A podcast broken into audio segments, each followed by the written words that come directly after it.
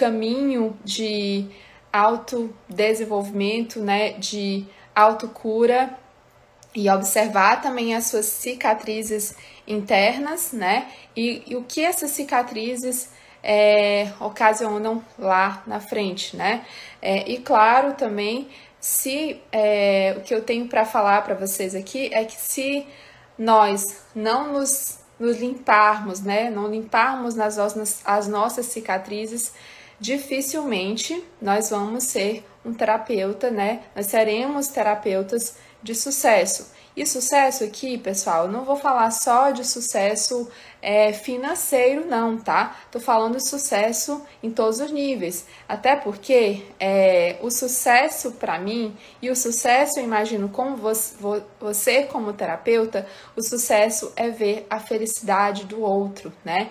E por isso que eu convidei, né, uma pessoa super especial. E hoje a gente vai falar muito sobre autocura, sobre a criança ferida né? Sobre é, e nós vamos falar especialmente para você que tem filhos e para você também, né, que é um terapeuta, tá? Bom, buenas noches.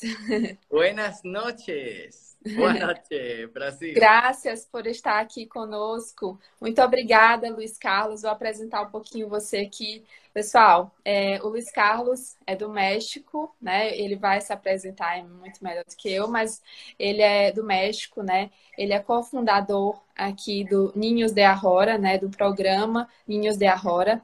E também é, ele, ele foi um dos criadores aí do método paternidade efetiva, né? Ele e a sua esposa Gabi.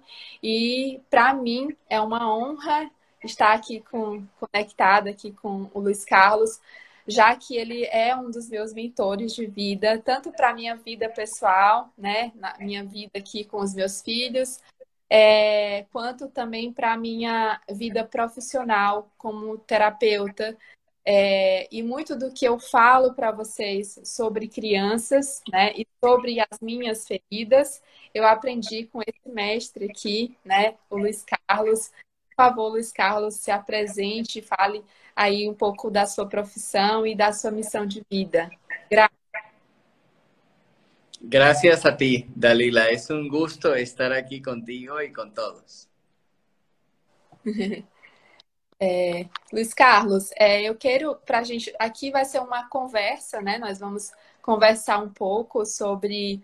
É, eu queria que a gente é, desse uma pincelada aqui sobre as vasilhas né, fraturadas, os fundamentos do Giossano, né?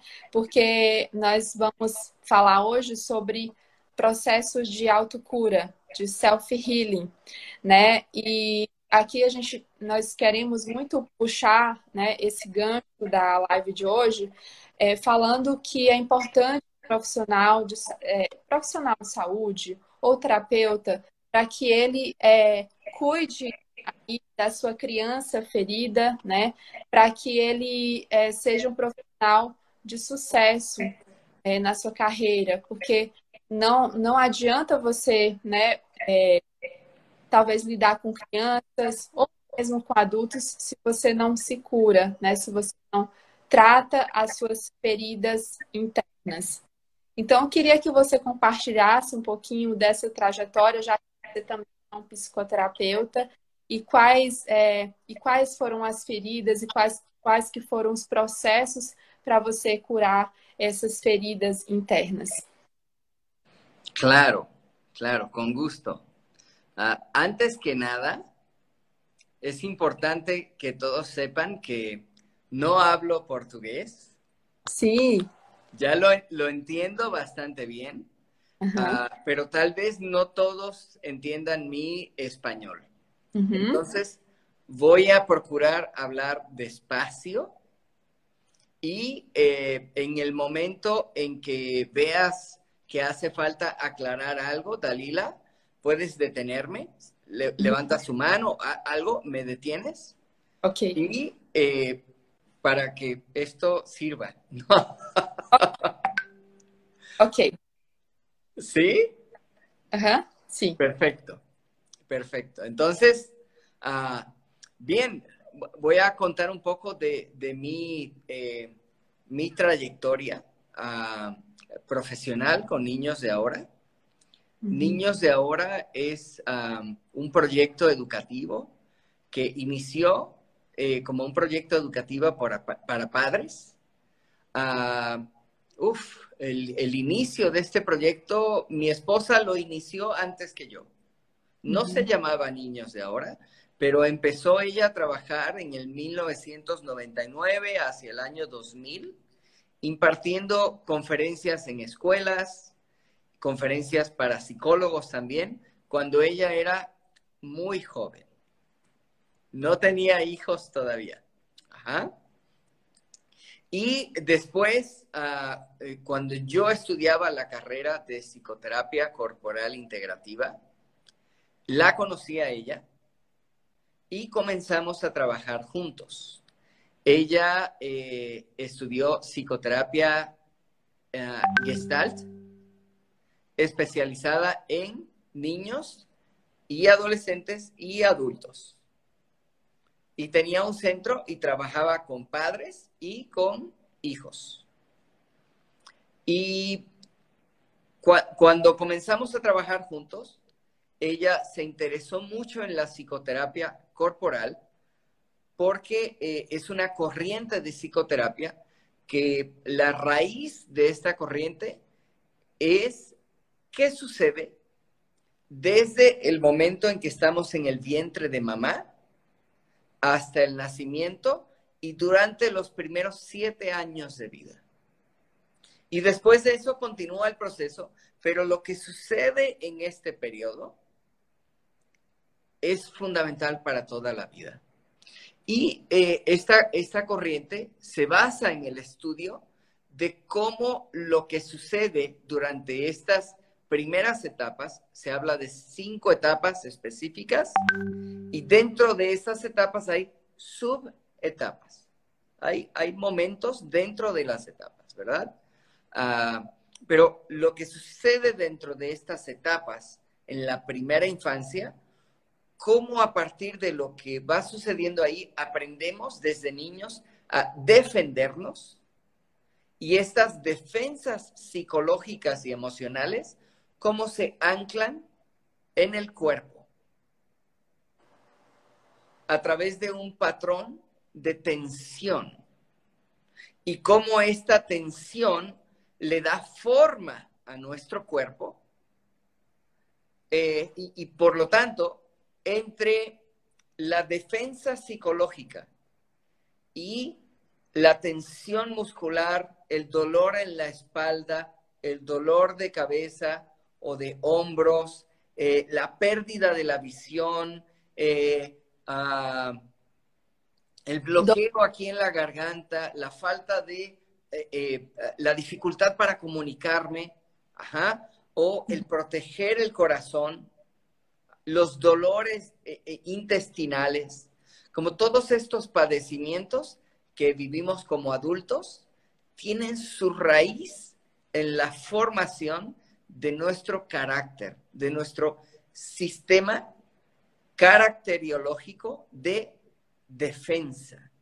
¿Cómo aprendimos a defendernos? Entonces, entre nuestro cuerpo y nuestra psique no hay una separación. Somos de una pieza. ¿Ok?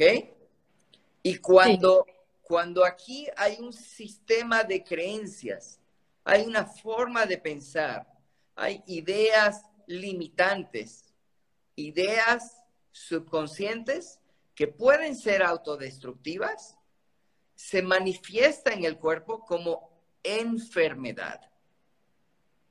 Sí. Entonces, cuando yo estudié esto, yo pensé que yo me iba a volver loco. ¿Por qué? Porque yo iba a una sesión de estudio cada semana y cada sesión duraba tres horas y media, casi cuatro horas. Entonces, empezábamos en la tarde y hasta tarde en la noche estábamos haciendo unos ejercicios psicofísicos muy fuertes. Cuando yo era niño, por ejemplo, yo tenía asma.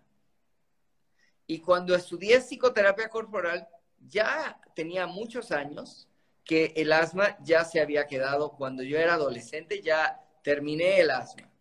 No, bueno, volvió a darme asma, más de un año, sin respirar bien, estos episodios, volvió a brotar todo lo que no logré cerrar, toda esa enfermedad, toda esa ese patrón limitante en mi vida afloró y ah, yo sentía que, Dios mío, no sé si me estoy arreglando o estoy empeorando, ¿no? No, estamos eh, entendiendo bien, yo acho que sí. ¿Sí? Pienso que sí.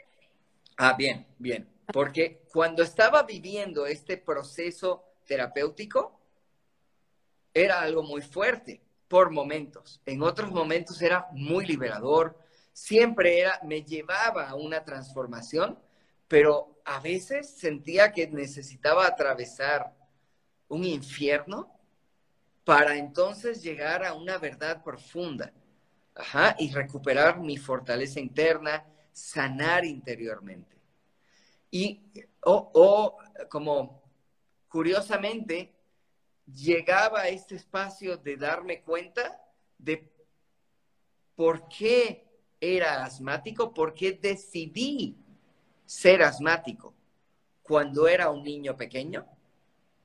Y cuando llegaba a ese lugar y me perdonaba a mí y perdonaba a mis padres por la relación disfuncional desde donde creé este patrón de enfermedad, el asma, adiós, ¿no? Entonces, para mí, estudiar psicoterapia corporal no fue un proceso de tomar libros y leer y aprender cosas. Fue un proceso de ir a un viaje hacia adentro de autosanación, de self-healing, muy poderoso. Y fue un viaje que necesitó ser guiado. Yo no lo pude hacer solo. No lo hubiera podido hacer solo. Yo necesité que me dieran la mano para atreverme a hacer este viaje y para no perderme en el camino. Porque cuando hice eso, yo tenía 29 años, ahora tengo algunos años más.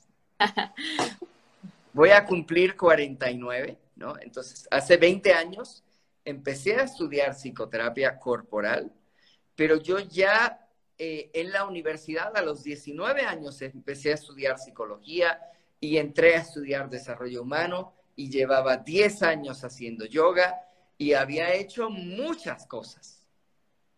Sin embargo, no había llegado al fondo al corazón del asunto de mis heridas.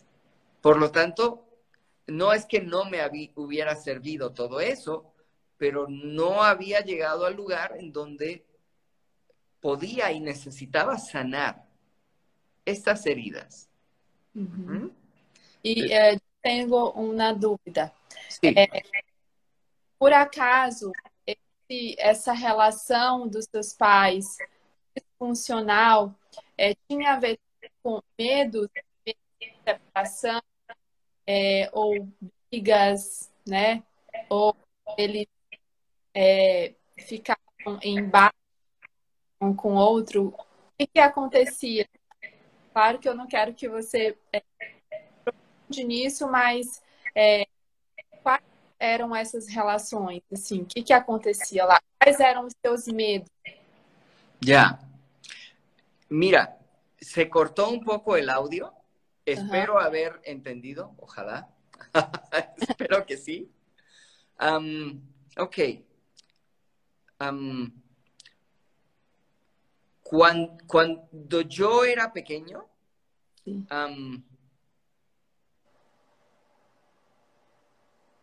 yo nací en Estados Unidos eh, y mis padres Ah, mi papá estaba estudiando en la universidad. Yo soy puertorriqueño. Ah, Mis padres viajaron de Puerto Rico y llegaron a un país en donde todo el mundo hablaba inglés y ellos más o menos hablaban inglés, estaban un poco desterrados, estaban eh, con dificultades económicas, eh, estaban luchando, ¿no? Por darnos lo mejor a mí, a mi hermano, que ya tenía un año, y a mi hermana, que nació un año después de yo nacer, ¿no? Muy rápido. Ajá. Eh, entonces,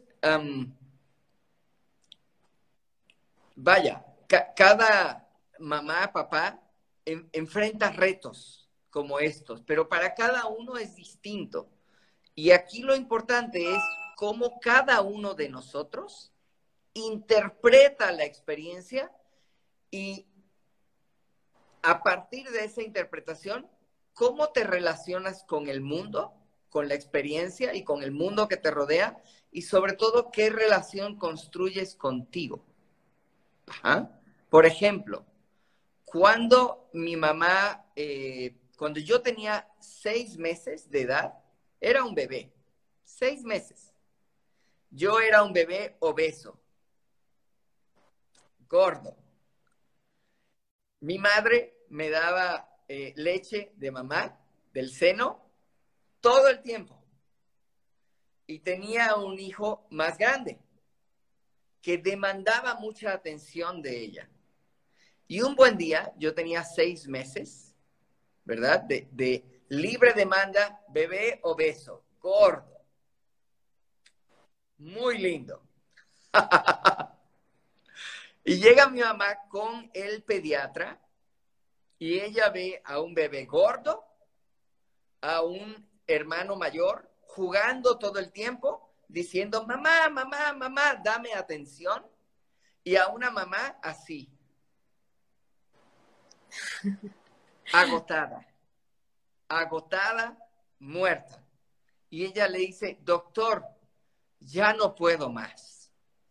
Y el doctor le dijo, estás haciendo mal las cosas. Le estás dando libre demanda a este bebé. No. De ahora en adelante, fórmula cada tres horas.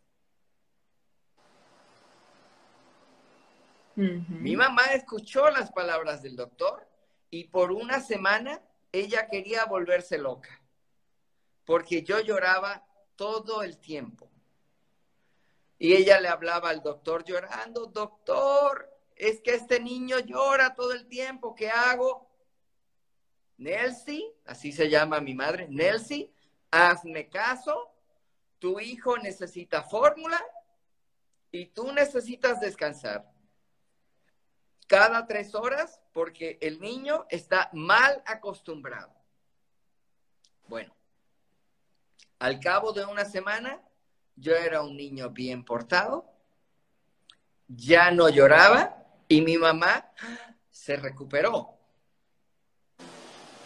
Ahora, voy a avanzar el tiempo adelante. A, raíz de ese evento, más o menos unos seis meses después, cuando yo tenía un año, empecé a tener episodios de asma. Y empecé también a tener ah, antes no se llamaba así, pero ahora se llama terrores nocturnos. Despertar gritando. Ajá. Eh, y esto fue algo que sucedió cíclicamente muchas veces cuando yo era pequeño. Ajá. Este quedarme sin aire, esta asfixia. Y lo que yo estaba tratando de procesar fue la reacción de esa semana en donde me separaron de mi madre muy violentamente. Y entonces yo lloraba, lloraba, lloraba hasta quedarme sin aliento.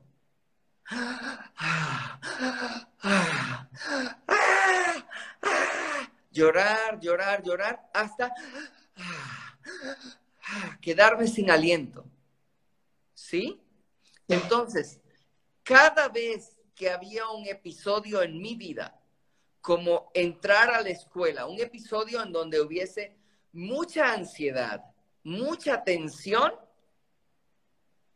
En la noche, mi subconsciente hacía que ebulliera esta misma sensación de ansiedad relacionada a me falta aire, no puedo respirar, ah, necesito apoyo, no estoy pudiendo con la vida, no estoy pudiendo autonutrirme. ¿Sí? Entonces era un patrón que se repetía en, en momentos del año en donde yo sentía que era demasiado para mí la vida. ¿Ok? Ok. Bueno, ah, cada persona desarrolla un patrón, ajá, eh, eh, le llamamos patrón de eh, carga y descarga. Ajá. y, e, este fue mi patrón. Y lo fue durante muchos años. Y la, la, única manera en la que de niño yo encontré cómo defenderme del sentir que no podía con la escuela, que no podía con alguna clase, que no podía con el sentirme castigado por mis padres en algún momento, era a la hora de dormir, como a las 2, 3 de la mañana, despertar con ataques de asma. Eso yo no lo entendía, pero era la manera en que mi subconsciente trataba de procesarlo. ¿Ok? Ok. Uhum. Houve alguma vasilha fraturada naquele momento em que você não pôde mais mamar em livre demanda, né? Se naquele momento qual que era a vasilha, né? Qual que era o fundamento do Giosano, do eu saudável, qual que qual que é, era a vasilha fraturada naquele momento? Se havia somente uma ou mais de uma vasilha? Mais de uma. Pero la vasija fundamental eh, eh, fue mi vasija de la confianza.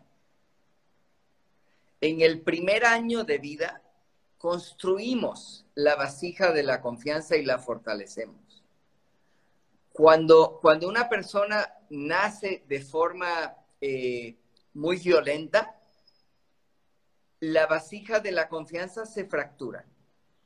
Y la creencia que desarrolla es, no puedo confiar en el mundo. Pero ese no fue mi caso. Yo nací eh, por un parto natural.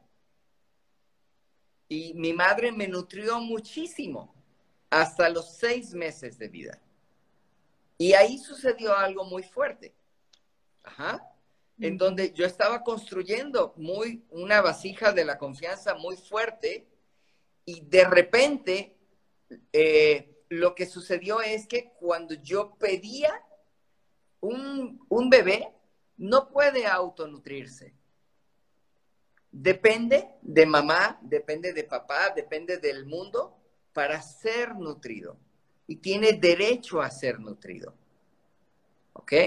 Pero mi mamá no supo cómo manejarlo en equilibrio. Ajá. Y mira que fue una mujer muy fuerte, muy sabia y que me ha dado y me sigue dando muchísimo. Pero en ese momento no supo qué hacer. E hizo lo mejor que pudo. E, y lo, que sucedió en ese momento para mí fue eh,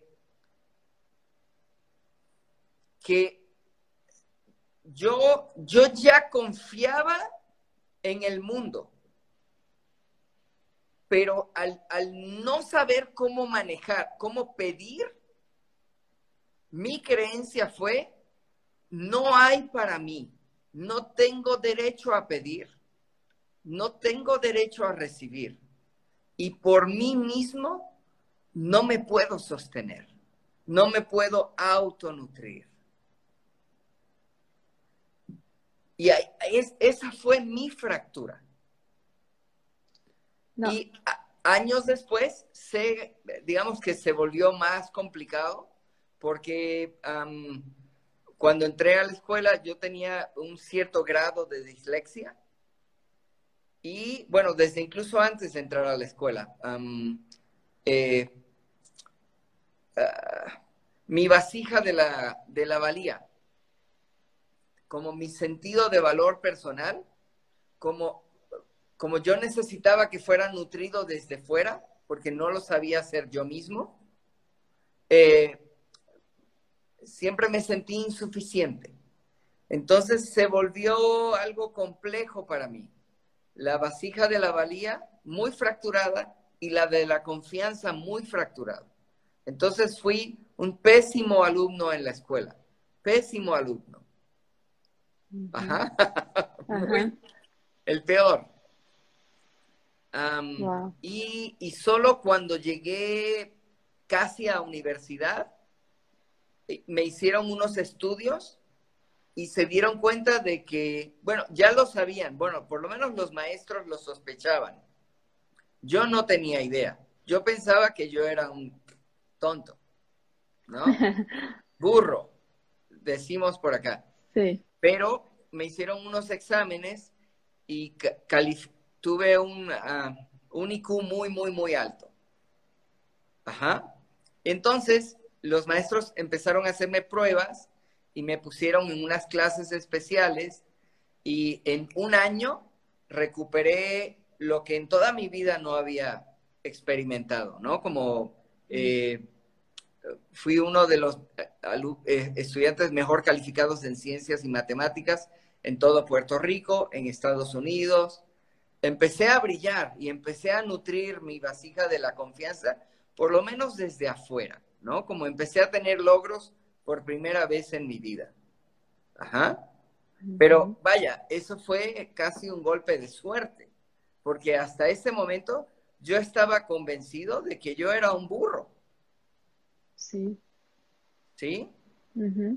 y, y, por lo tanto que no, no merecía, ah, eh, ah, vaya, ¿para qué me esfuerzo si no voy a ser suficiente?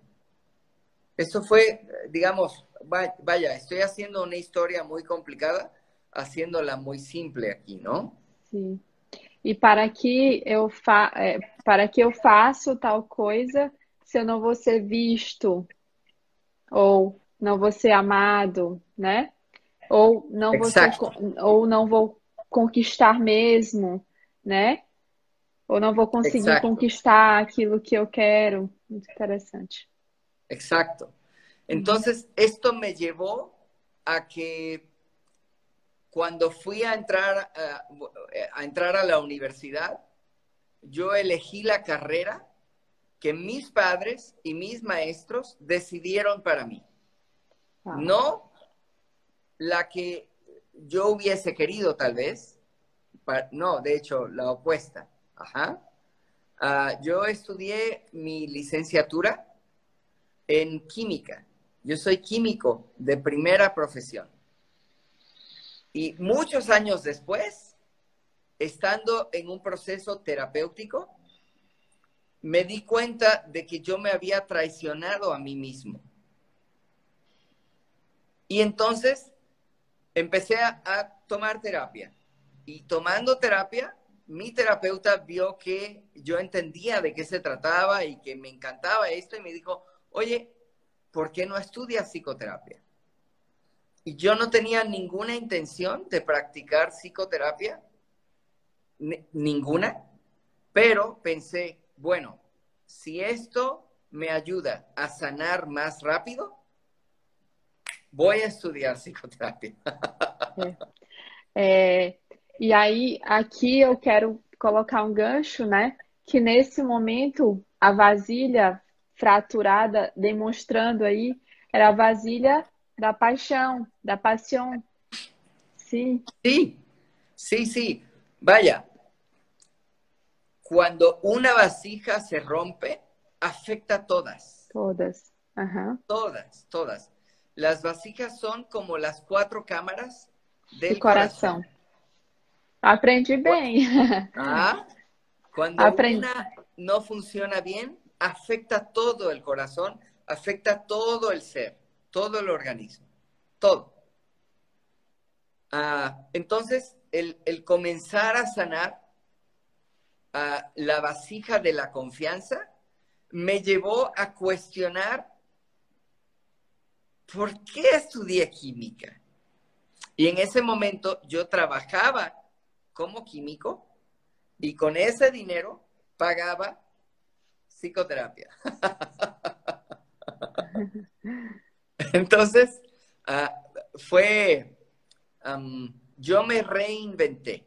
Yo empecé otra vez desde cero. Y eso fue algo que ah, no lo hice de la noche a la mañana. Lo procesé mucho en terapia y un buen día dije, basta, no más, va por mí, me voy a reinventar, lo merezco, lo valgo. Esto es lo que está en mi corazón, esto es lo que yo quiero para mí. Amo vivir este proceso y amo ayudar a otras personas. ¿Sí? Pero había aprendido de mis padres que, ¿qué tenía que hacer?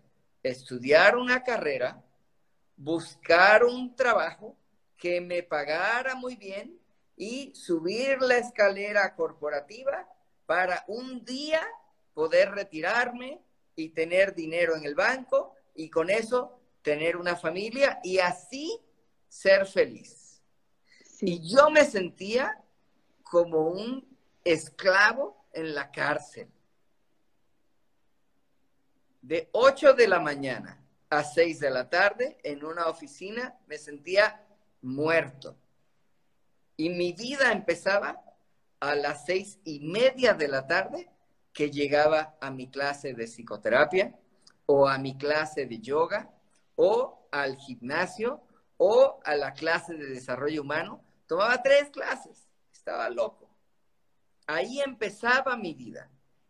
Y de 8 de la mañana a 6 de la tarde estaba haciendo algo para poderme pagar la vida que quería. Eso en la psicoterapia tiene un nombre. Eso se llama neurosis. Neurosis significa estar dividido. ¿Qué quiere decir eso? Que mi juez, mi mente está en un programa limitante y mi pasión está en otra parte y no vivo integrado. Vivía dividido. Desintegrado. Desintegrado. Neurosis es lo mismo que locura. Yo vivía perdido, perdido. Y fue el camino de ir hacia adentro, el camino de la autosanación, el que me llevó a reencontrarme, a conectar, a... ¿Sabes qué? Yo, yo sabía lo que me apasionaba, pero no confiaba en poder vivir de lo que me apasiona. No lo merecía, no lo valgo, por lo tanto no lo puedo tomar. Entonces solamente vivía lo que me apasionaba en mi tiempo libre, de seis de la tarde a 10 de la noche. ¿Sí? Eso es neurosis. Sim. E, e, e, como que foi né, o final dessa, dessa cura, dessa autocura? E, e como que tá hoje, né? Você ainda adoece depois de todo esse processo?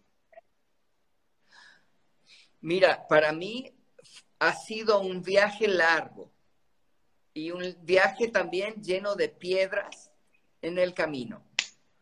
¿Por qué? Porque yo aprendí a ser terapeuta, pero nunca aprendí cómo, cómo conseguir clientes.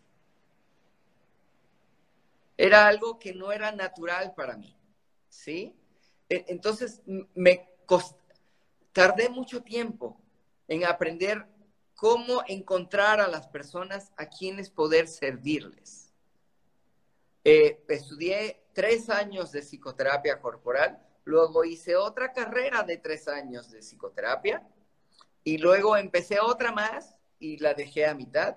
Entonces fueron casi ocho años de esa carrera. Y luego estudié coaching y estudié coaching con Tony Robbins.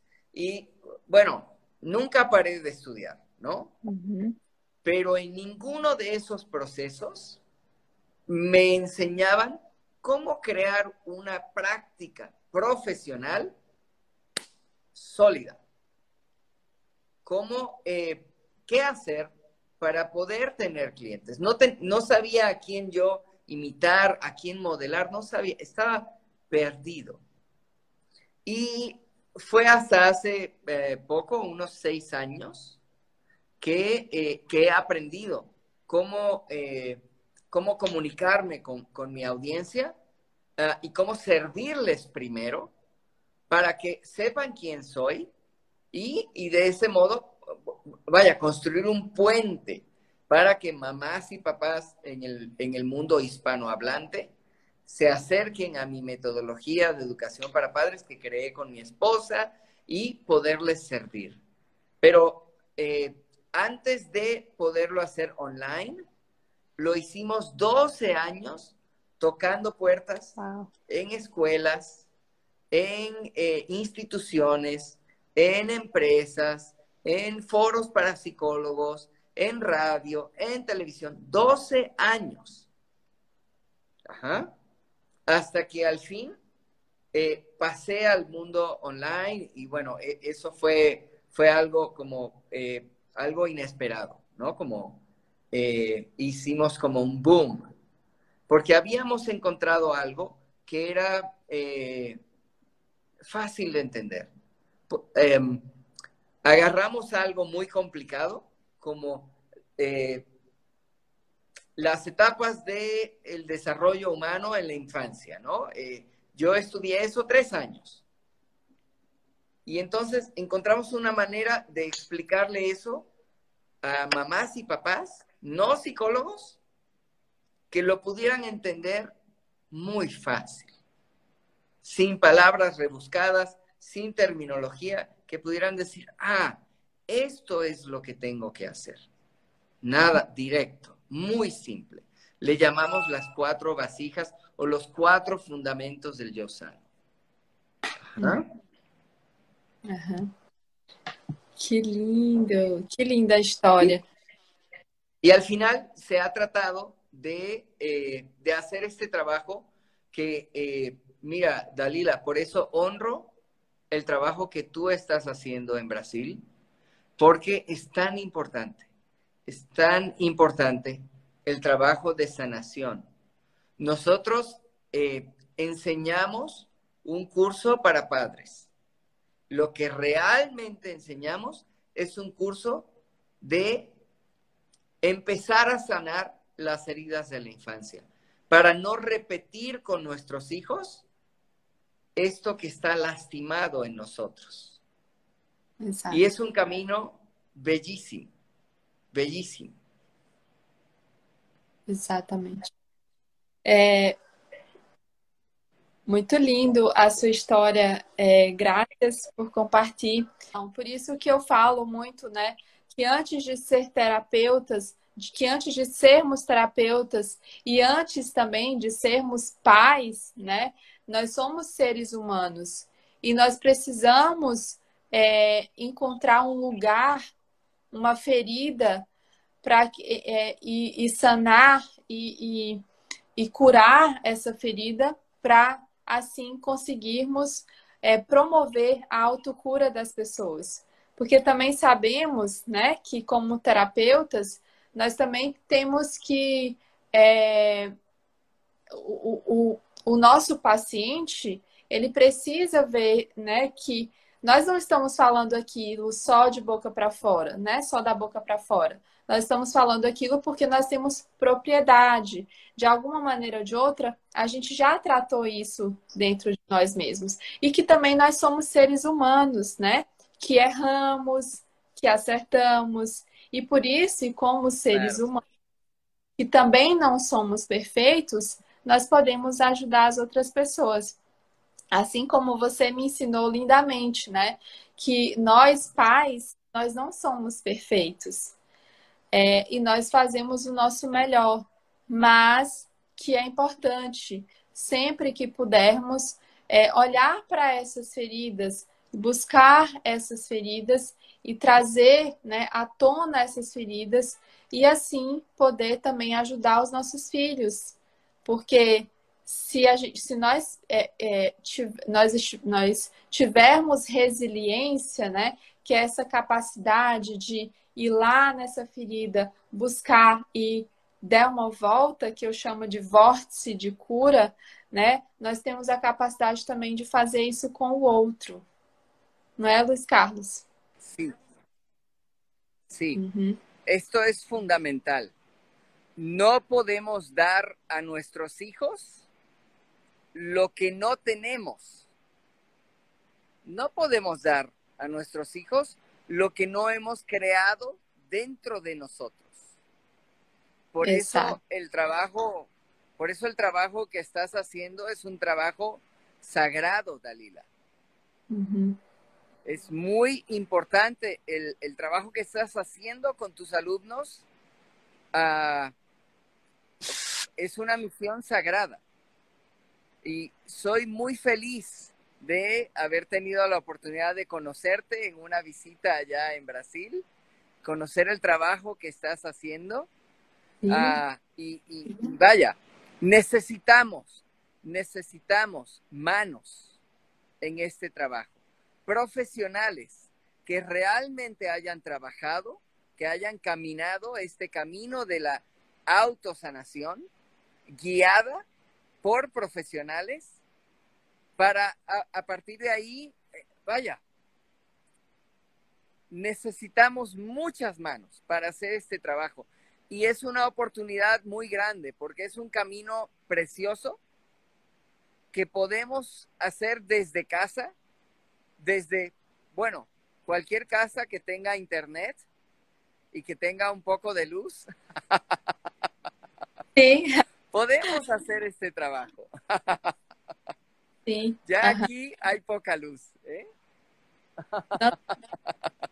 É, e aí é por isso, né, Luiz Carlos, você conhece o nosso trabalho, né? Eu falo muito sobre você, né? Eu é, e aqui eu quero falar um pouquinho do que que eu aprendi com você, que foi exatamente isso, né? De sanar as minhas feridas internas, é, de olhar mais para os meus filhos e assim eu também consigo olhar para a criança ferida do outro, né? Eu aprendi muito com você, inclusive é, um dia nós vamos trazer o, a paternidade efetiva para o Brasil, porque ah. não é?